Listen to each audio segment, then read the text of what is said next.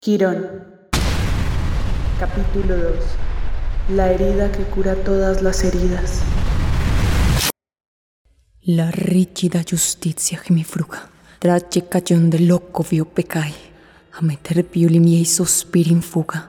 I viero mena, la dov'io falsai, la lega suggelata del battista, perché io il corpo suar solasciai. Ma si obbedessi quell'anima trista, ti guido o di Alessandro o di lor frate, per fronte branda non daré la vista. Universidad Nacional de Colombia, Bogotá, noviembre de 1987. Gerión, el terrible monstruo se detiene. ¿Pueden verlo? Virgilio baja de su lomo y tras el Dante. El fuego emerge de las profundidades y entre las llamas la imagen de un hombre quemándose queda fija en sus miradas. Sofía, ¿estás bien? Sí, sí, no es nada. Su piel se derrite como si fuera cera. Su boca se abre y desde lo profundo de su garganta reseca una voz llena al infierno. Ah, vosotros que andáis sin pena alguna, no sé por qué en el mundo bajo. Él nos dijo, mirad y estad atentos a la miseria de Maes y Adamo. Mientras viví, yo tuve cuanto quise y una gota de agua. Ay, triste ansío. Aquella imagen. Un hombre quemándose vivo en el noveno círculo del infierno. Le tengo miedo al fuego. Empezó una noche de un diciembre de mi infancia. Miguel se acercó despacio con el fósforo encendido. La mecha asomaba entre el cartón prensado del volcán. Yo lo miraba emocionada detrás de una piedra grande. Lo hacía por mí, para divertirme. Cuando el fósforo tocó la mecha hubo una explosión, una llamarada blanca. Después lo vi en el suelo. Había sangre. Gritaba. Y yo... yo gritaba con él. Y acá la grandeza del poema. Adamo de Ibrecia fue real. Y no en la poesía, sino en el recuerdo de los habitantes de Romena que lo quemaron vivo por falsificar unos florines. ¿Y Beatriz? ¿Existió? Sí, existió.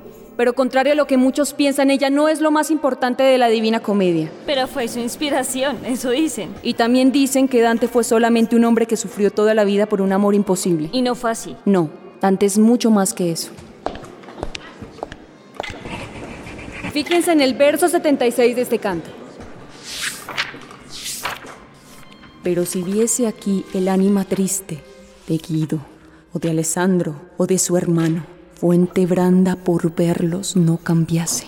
Y luego, por aquellos me encuentro en tal familia, pues me indujeron a acuñar florines con tres quilates de oro solamente. ¿Se dan cuenta? El falsificador reconoce su crimen, pero más allá de la muerte, Dante le permite explicar sus razones. Robé, es cierto, pero otros me indujeron y yo pago mi culpa en el infierno mientras ellos siguen vivos y disfrutando de lo que hice. De modo que el poema, además de ser hermoso, le permite al supuesto criminal defenderse ante un tribunal que nunca lo escuchó en vida. Y por eso es que Dante es mucho más que Beatriz. Por hoy dejamos hasta acá. Para la próxima clase revisen el texto de Asín Palacios y por favor no olviden que en el examen final voy a preguntar sobre el ensayo de él. ¡Bravo, bravo, bravísimo! Muchas gracias, muchas gracias. Prego, Adriana. Para la próxima clase espero ese ensayo sin falta, ¿no?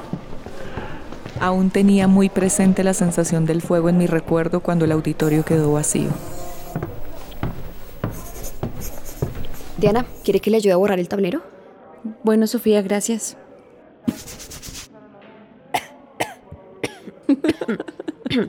Primero sacude el borrador en la caneca o te vas a llenar de tiza.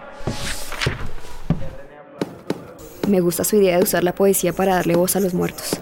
Pero incluso con ellos hay que tener cuidado. Si en ese infierno de Dante estuvieran, no sé, Bateman, Iván Marino o Álvaro Fayad, ¿qué dirían? ¿Por qué me preguntas por ellos? Me gustaría haberlos escuchado.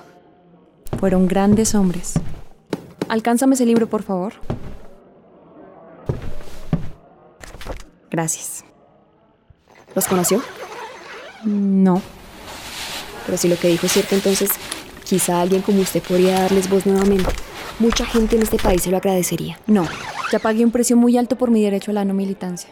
¿Qué quiere decir? Nada. Por favor, cierra la puerta del auditorio cuando salgas, que estés muy bien. Espere. Esto es para usted. ¿Qué es esto? No sé, pero es para usted. ¿De dónde sacaste este libro? Queremos que nos ayude, profesora. ¿Interrumpo? Clara. Eh, no, no, no, no, para nada. Aunque intentó disimularlo, logré sentir su nerviosismo mientras guardaba el libro en su maleta. Te presento a Sofía, una estudiante. Mucho gusto, Clara Perdomo. Me parece haberla visto antes. Lo dudo. Sus pacientes tienen más vida social que ella. ¿Cómo? Soy médico forense de medicina legal. Ah, entiendo. ¿Ya almorzaste? No, he tenido clases todo el día. Bueno, con permiso. Y mucho gusto, doctora. Sofía, ¿Sí? eh, no, nada. Lo hablamos la siguiente clase.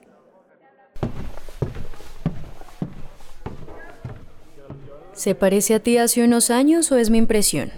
Discúlpame, no, no te escuché. ¿Estás bien? Te noto rara. No, no, no, nada, solo un poco cansada, creo. ¿Segura? Sí, sí, claro. ¿Qué me preguntaste, perdón? Pues, te decía que tu estudiante se me hizo muy parecida a ti hace unos años, antes de que te fueras a estudiar a Italia. ¿Qué? No, ay, Clara, no digas eso, ¿cómo se te ocurre? ay, no, espero que no sea así. Me alegra mucho que hayas vuelto. No podía dejar a mi mamá sola. Ella está feliz de volver a tenerte cerca. Pero bueno, ¿a dónde vamos a almorzar? Mm, no sé, a donde tú quieras.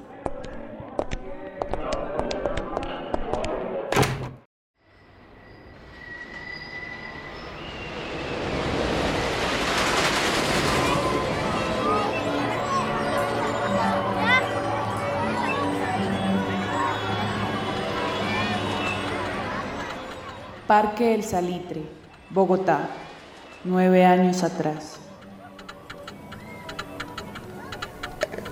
Después del fallido operativo del camión de leche, una tarde de mayo de 1978, en lo más alto de la rueda panorámica del Parque El Salitre, o rueda de la fortuna, como dirían ahora, Lucas y Diana veían adormecerse la ciudad mientras Arturo cebaba su eterno mate. No había dicho una palabra. También él miraba las nubes plomizas de Bogotá a esa hora, y aquel cielo gris le recordaba las tardes de invierno de Montevideo. Llevó la bombilla a la boca, y la hierba emergió entre el agua caliente. Mierda, esta vaina está bien alta ya. ¡Puta! ¡Lucas, quédese quieto! Che, cógela con su avena y su pitillo, mamá. ¡Esa mierda se soltó! ¡Esa mierda se soltó! ¡Nos vamos a caer! Pilla, ella casó de mi casa ya. ¡Mami! ¡Lucas! ¡Ya no más! ¡Puta que los parió! ¡Cállense ustedes dos! Eh, ya. Sí, señor. ¿Sí ve? ¿Y Daniel? ¿Cómo sigue? Clara dice que ya no corre peligro, pero que la herida sanó en falso, que no va a poder caminar bien. ¡Ay, puta! ¡Lucas, en serio, ya no más! Luca, Luca, Luca, Luca, vení, vení, vení, vení, escúchame. ¿A vos te gusta la... mm, ¿Cómo le dicen ustedes? ¿La, la mazorca? Che, cosa más rica, oye. Mira, asómate. Puedes ver a la señora que vende la mazorca allá abajo. Guau, viejo, a tú. La de la chompa naranjadita, la del puesto junto a la taquilla. Esa misma, vos. Ah, sí, claro que la veo, compa. Entonces escúchame, boludo. Porque te lo voy a decir una vez sola. O te quedas quieto, o abro la puerta de la canastilla y ya mismo terminás allá abajo con la jeta llena de mazorca, ¿me entendiste? Eh, ya, ya me quedo quieto. Ta. ¿Y esa doctora de dónde salió? Es amiga de mi mamá desde cuando estaban en el colegio. Es de confianza. Ey, viejo, a tú, si te contara. Joda, esa 12 soy yo con qué cirugía, oíste. Un cuchillo de la cocina ya. Ey, fue bacana esa médica, te digo. Oh, ¿es en serio? ¿Es en serio? Ustedes no se dan cuenta una mierda de lo que hicieron, ¿no? Los botijas que estaban montados acá ese día alcanzaron a ver la explosión de su camión de leche. Ya, pero este man sí es paquitero, oye. Llevan una semana hablando en la tele y en la radio de lo que pasó ese día. Y yo no entiendo, yo no entiendo por qué me tengo que bancar ahora que Bateman y el turco me tengan de las pelotas por culpa de ustedes. Ah, no, pero eso no nada. Nos hicieron quedar a todos como unos nabos. Pero lo peor de todo, boludos de mierda, es que casi se hacen matar. ¿A nosotros de qué putas nos sirven ustedes muertos? Fue mi culpa. Yo fui la que encaró la policía en el retén. Bo, yo no entiendo cuál es el afán de querer hacer siempre de perejiles. Tenían instrucciones. Si las cosas se complicaban, bo, ya está, dejaban el camión y se iban. Y díganme si me equivoco, pero les dije que nada de llamar la atención. ¿Les dije o no les dije? Lo dijiste. ¿Viste? Yo que creí que ya andaba delirando. Pero sí, entonces sí se les dijo. Pero no, claro, ustedes no escuchan. No que van a escuchar. Si para darle más color se armaron un espectáculo de la concha de la lora con fuego pirotécnicos y todo. Mierda, Turito, ¿y qué vas a botar de chupo? Papá, hablemos, no te pongas así, compa. Hablemos, hablemos, hablemos las pelotas. Lo quiero a ustedes quietos como pinturas de museo, ¿entendieron? Y paren las orejas como si fueran perros pincher. No van a estar en más operativos por un buen tiempo, porque se van a quedar en la banca como tercer arquero, ¿escucharon? Che, cuadro, pero. Oye. ¿Vos en serio tienes una ganas de tragar mazorca hoy, Lucas? Eh, ay, tampoco, eh. Y vos, Diana, decile a Daniel, decile que... Mira, decile que espero que se mejore pronto y ya está, que no los quiero ver a ustedes. Mm. Ajá, ¿y entonces qué? ¿Nos bajamos acá? Lucas, cállate por favor. Mierda.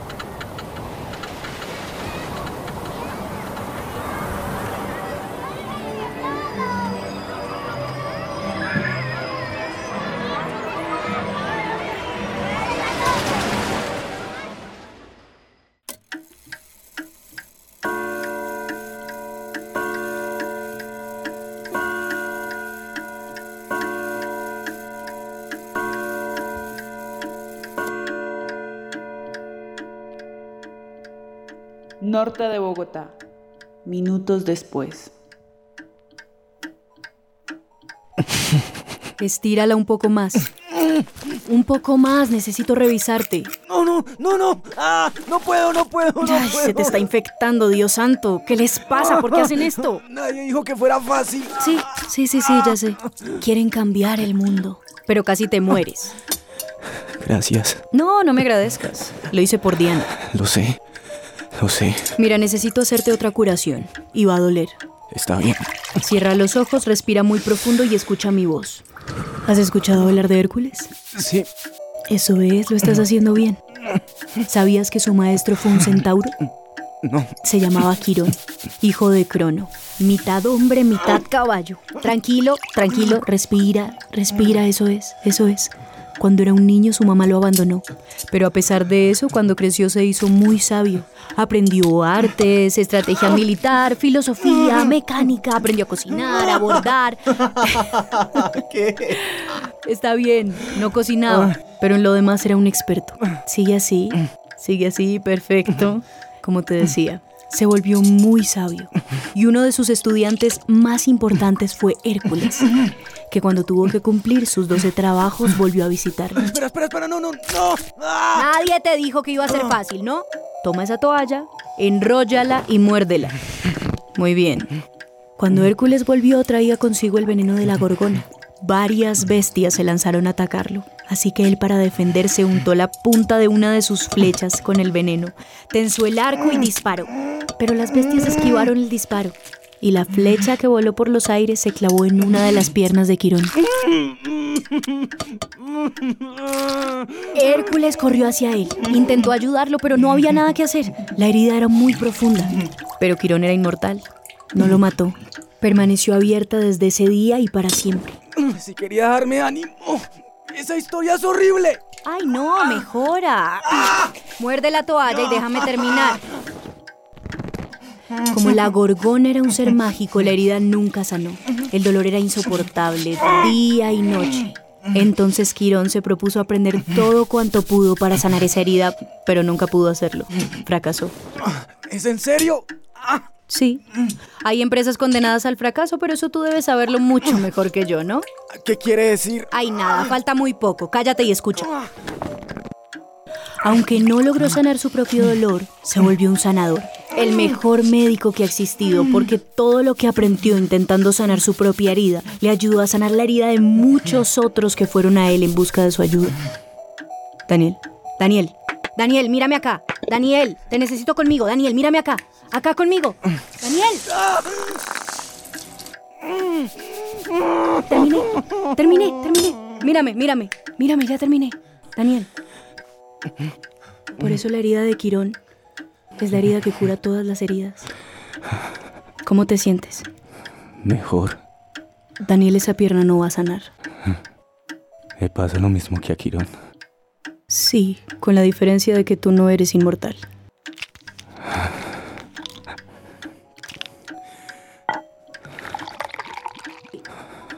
Tómate esta pastilla. ¿La quieres, verdad? Sí. Pues ella también te quiere, pero se están equivocando. ¿Qué necesidad tienen de correr todos estos riesgos? ¿Para qué? Discúlpame. No quiero sonar mal agradecido. Pero es difícil entender cuando se vive tan cómodamente.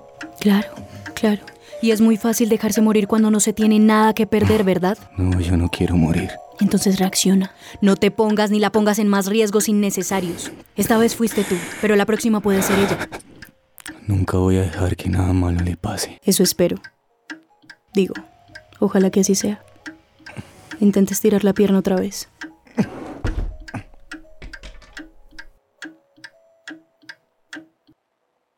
Chapinero, Bogotá, noviembre de 1987, nueve años después.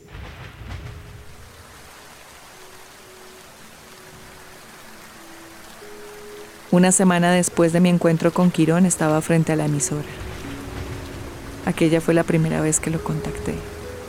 Tomás Avendaño tenía su programa de radio todos los jueves de 4 a 6 de la tarde. La orden de Quirón era contactarlo y entregarle un nuevo comunicado del movimiento, con la esperanza de que el gobierno de Virgilio Barco aceptara reanudar los diálogos de paz. Así que ahí estaba, esperando que saliera mientras la lluvia caía. Señorita. Su voz cavernosa me tomó por sorpresa. Volté a mirarlo. El agua caía por entre los pliegues de su piel retorcida por el fuego. Llevaba gafas oscuras a pesar de la lluvia. Todo él era un pedazo de carne chamuscada. Se acercó y su boca sin labios se abrió nuevamente. ¿Qué quiere? No se me acerque. No se asuste. No voy a hacerle daño. Tengo hambre. Extendió su mano cubierta por un guante de cuero negro y, viéndolo, recordé la historia de aquel hombre del que hablaba Diana, ese que gritaba en medio de las llamas. Tome. No tengo más. Dios le pague. Tenga mucho cuidado. Esta ciudad se ha vuelto peligrosa. Andan sueltos por ahí y aunque nadie pueda verlos, tienen ojos en todas partes. ¿De qué habla? Lo ven todo y tienen hambre. Tienen hambre y sed de justicia. No, de justicia no. De venganza. Andan con el hocico seco y levantado al cielo para sentir el aire. Porque huelen el miedo y la sangre. En este aire. En esta lluvia. ¿Qué? Parece una buena persona. Debería huir mientras hay tiempo. Jerusalén, Jerusalén, que matas a los profetas y apedreas a los que te son enviados. ¿Cuántas veces quise juntar a tus hijos como la gallina sus polluelos debajo de sus alas y no quisiste? No me mira así. No tenga miedo. Soy un hombre que estuvo en el infierno y sintió sus llamas cubrir todo su cuerpo. Está loco. Ojalá lo estuviera, pero no. Veo la maldad de esta ciudad que está ascendiendo a los cielos y en medio de ella la veo a usted. Y he aquí, yo os envío como a ovejas en medio de lobos. Sed pues prudentes como serpientes y sencillos como palomas. Tenga cuidado, tenga mucho cuidado.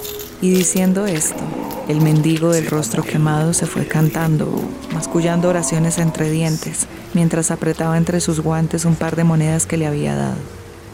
Quedé tan confusa viendo su figura cruzar la Caracas y tomar hacia el sur, que casi no noto cuando el periodista salió de la emisora. ¿Tomás Avendaño? Sí, Quisiera hablar con usted un momento. ahora no tengo tiempo. Pide una cita en la emisora. Nunca me pierdo su programa. Es bueno ver que todavía hay periodistas comprometidos con la verdad. Gracias. Disculpe, tengo afán. Mis amigos y yo confiamos en que usted podrá abrirnos un pequeño espacio en su programa. ¿Qué es esto? Un mensaje para el pueblo colombiano. Un reconocimiento de viejos errores y el firme propósito de querer enmendarlos. Buena noche, periodista. Espere, espere, ¿qué es esto? ¿Quién es usted? Una semana después, en su programa de radio, Tomás leyó el contenido de ese comunicado. La independiente, la voz del periodismo comprometido con la verdad. Un programa de análisis y opinión política. Escúchenos todos los jueves de 4 a 6 de la tarde por los 950 de la amplitud modulada. Queridos radioescuchas de La Voz Independiente, hace pocos días llegó a mis manos un documento escrito por miembros del M19. Para serles sincero, he dudado sobre la pertinencia de hacerlo público. Pero luego de releer su contenido varias veces y asumiendo totalmente la responsabilidad de lo que ello implica, considero necesario hacer uso de este espacio para permitir la expresión de otras voces porque de otro modo, ¿cómo lograremos consolidar una verdadera democracia? Aclarado esto y con la ilusión de que compartirlo con ustedes abone el terreno de la paz en Colombia, sin más preámbulos leo entonces su contenido. Abro comillas. Colombianos. El 6 de noviembre de 1985, la compañía Iván Marino Espina fue ante la Corte Suprema de Justicia a entablar una demanda armada y convocar un juicio público al gobierno por su traición al acuerdo de cese al fuego y diálogo nacional suscrito en Corinto, Obo y Medellín en agosto de 1984. Esa mañana, 35 de nuestros mejores hombres y mujeres fueron ante la nación y el mundo en ejercicio del derecho a la rebelión a acusar a un gobierno que engañó al país y traicionó al pueblo colombiano en su búsqueda de la paz por medio del diálogo. El documento, tal cual me lo había pedido Quirón, continuaba enumerando las muchas veces en que el gobierno, la aristocracia y sobre todo las Fuerzas Armadas habían dejado en claro su poca disposición para llegar a un acuerdo de paz. Sin embargo, nuestro compromiso es con el pueblo colombiano y su clamor de paz. Por eso hacemos un llamado al gobierno del actual presidente, el doctor Virgilio Barco, para volver al diálogo como única forma de construir esa paz una paz que es condición espiritual del hombre y manifestación de nuestra dignidad compartida como nación. Nosotros, frente al país, asumimos nuestros errores y pedimos perdón por el dolor causado e irreparable y llamamos al gobierno y a las Fuerzas Armadas a hacer otro tanto y recobrar la senda del diálogo como única forma de consolidar la paz en el país requisito indispensable para que la vida florezca en nuestros campos y ciudades. Comunicado del M19 al pueblo colombiano, noviembre de 1987. Parque Nacional, Bogotá, pocos días después.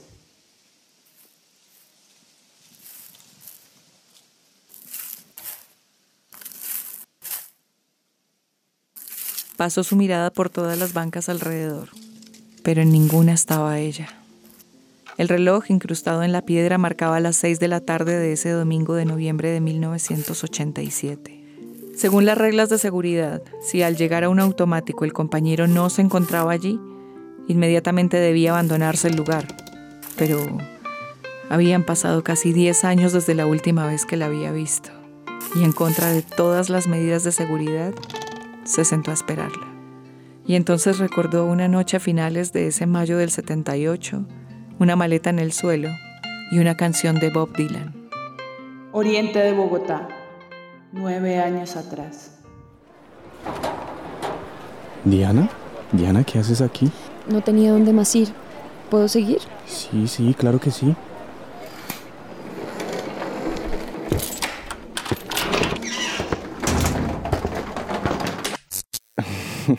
Acá es. Siéntate. Eh... Ay, perdón. Eh, ya quito esta ropa. Estos libros van allí. ¿Qué hice la.? Ay, discúlpame, por favor, tanto desorden. Ay, no te preocupes ya, no te preocupes. Listo. Ahora sí te puedes sentar. Gracias. ¿Quieres tomar algo? Un vaso de leche estaría bien. ¿Leche? Sí, claro.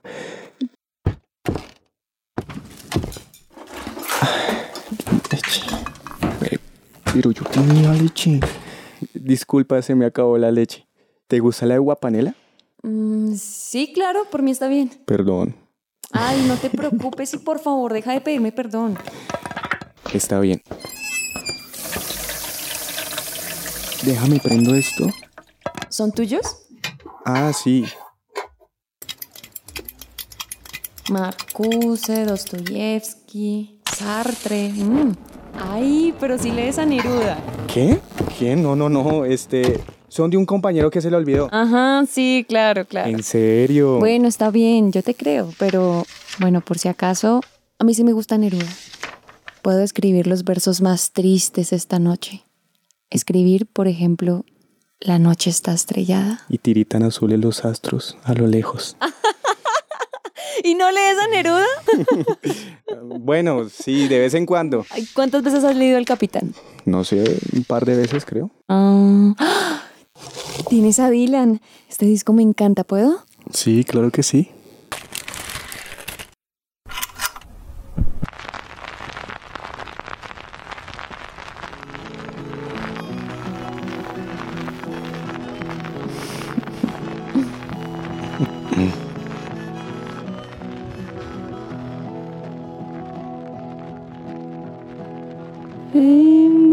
Tambourine Man, play a song for me. I'm not sleepy, and there is no place I'm going to.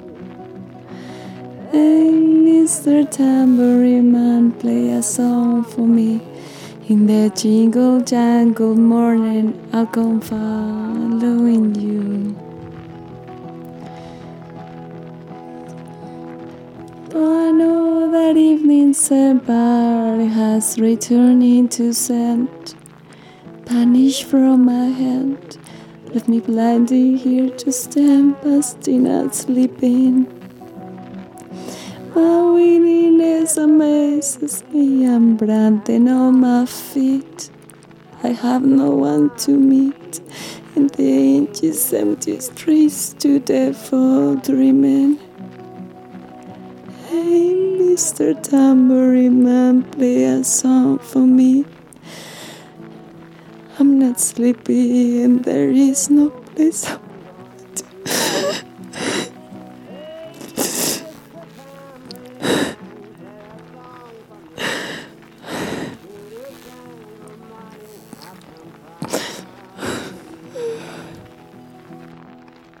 Diana, ¿quieres hablar? Mamá se dio cuenta de todo. Cuando llegué esta tarde estaba en el comedor esperándome. Sobre la mesa estaban mis libros, unos folletos del movimiento, una capucha, el arma, la peluca y la ropa que usé el día del camión de leche. Norte de Bogotá. Horas antes. Esto no es cierto, me estoy volviendo vieja y tonta. Estoy viendo cosas donde no existen porque esto no es verdad, no puede ser verdad. Déjame explicar, mamá. ¿Explicar qué? Mamá, yo... Mamá, soy una delincuente, robo, mato gente. ¿Eso es lo que me quieres decir? No digas eso. No, claro. Mamá, me importa una mierda que te hayas quedado viuda porque mi papá andaba metido con quien no debía. No lo metas a él en esto, mamá, por ¿Mamá favor. qué, Diana? ¿Mamá qué? Tú no entiendes, solamente le estaba guardando unas cosas a unos amigos y no pienses nada más. No, Diana, si yo no pienso, ¿se te olvida? Si tu mamá no piensa, no entiende nada. Ella nunca entiende nada. Mi amor, no te preocupes. Lo hago por el bien de todos, por el bien de la niña, por el bien tuyo. Y yo decía que sí porque no entendía. Y un día lo trajeron metido en una caja y no entendía. Y ahora resulta que tú estás haciendo lo mismo que tu papá y yo no entiendo. Diana, yo no entiendo qué te pasa, Diana. Cálmate, mamá. ¿Cuándo te van a traer a ti también metida en un cajón? ah? Eso nunca va a pasar. Tienes razón, eso nunca va a pasar. ¿Y sabes por qué? Porque vas a botar toda esta mierda a la basura y mañana mismo compramos los tiquetes y te vas. ¿Qué? Sí, te vas. Vamos a aceptar la propuesta que nos hizo Clara de que te fueras a estudiar a Italia. No, mamá, no puedo. No te estoy preguntando si puedes y mucho menos si quieres. No lo voy a hacer. A ti tampoco te importo, ¿no es cierto? Mamá, no estoy haciendo nada malo, te lo juro. Claro, si las hermanitas de la caridad son las que esconden armas en los armarios, ¿no? No voy a discutir más contigo. Alista tus cosas. Olvídate de lo que sea que estés haciendo y con quien sea que estés andando.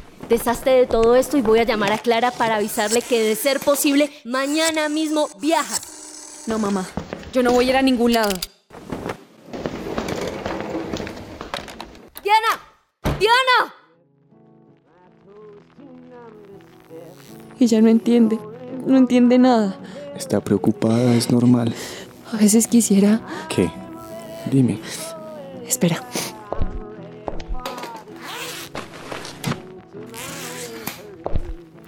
Tu biblioteca está incompleta. ¿Por qué? Toda biblioteca que se respete debe tener una edición de la Divina Comedia. Pero es que eso es tuyo. Tómala. Tómala. Quiero que la tengas tú. ¿Tiene una dedicatoria? Mi princesa. También yo atravesaría los nueve círculos del infierno para encontrarte. Me la dio mi papá. Me lo leía cuando estaba pequeña y me contaba la historia de Dante y Beatriz. ¿La has escuchado? No. Tenía nueve años cuando la conoció. Ella tenía ocho. Se enamoró inmediatamente. Pero nunca estuvieron juntos. De vez en cuando se escondía en alguna esquina de Florencia solo para verla pasar. Cuando ella cumplió 24 años murió y él sintió que su mundo se acababa. Entonces escribió el más hermoso poema que ha existido y bajó a los nueve círculos del infierno, al purgatorio, enfrentó mil demonios y por fin, después de vagar más allá de la muerte, la encontró.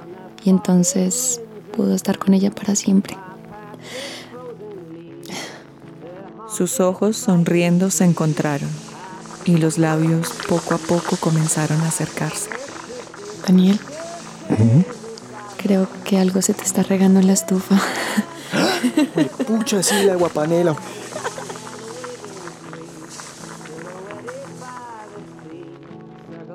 La música de Dylan sonó una y otra vez y sus cuerpos se entrelazaron en un abrazo tibio. Un fuerte dolor en la pierna lo despertó. Sintió el aroma de su cabello junto a él. Se levantó con cuidado para no despertarla. Un radiorreloj marcaba la medianoche. Tomó el libro que le acababa de entregar y pasó sus dedos por encima de aquellas letras escritas hace años. Mi princesa. También yo atravesaría los nueve círculos del infierno para encontrarte.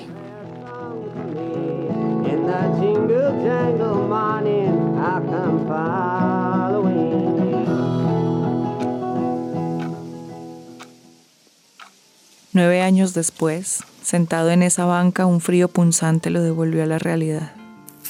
El Parque Nacional estaba desierto y el reloj incrustado en la piedra también marcaba la medianoche. Se levantó de la banca, acomodó el cuello de su abrigo, empuñó el bastón que siempre lo acompañaba y se marchó. Esa fue la primera de muchas veces en que sin falta asistiría a ese automático a esperarla.